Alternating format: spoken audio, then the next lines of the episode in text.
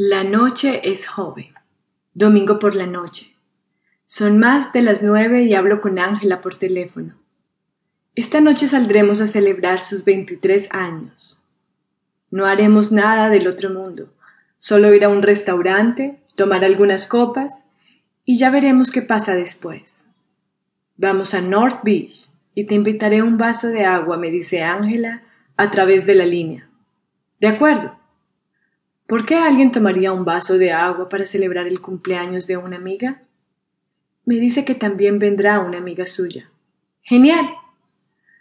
Cuelgo mi celular, cámara Verizon Wireless y lo pongo sobre la cómoda, boca arriba. Hora de prepararse. Me pongo la camisa de vestir Tommy Hilfiger que me regalaron en 2001 por mi graduación. Esa camisa hace que mis ojos verdes avellana realmente destaquen. También me pongo los pantalones negros que hacen juego con mis zapatos y mi color de pelo. Por último, mi chaqueta favorita. Una elegante chaqueta de gamuza negra que llevo por primera vez, listo para ir de fiesta toda la noche. La chaqueta de gamuza negra fue un regalo de mi madre. Se la dio su jefa, la señora Richardson. Su tío no la necesitaba.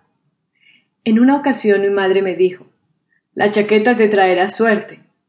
No pensé en la suerte la primera vez que me dijo eso. Todo lo que me importaba era que ahora tenía algo bueno que ponerme para salir de fiesta.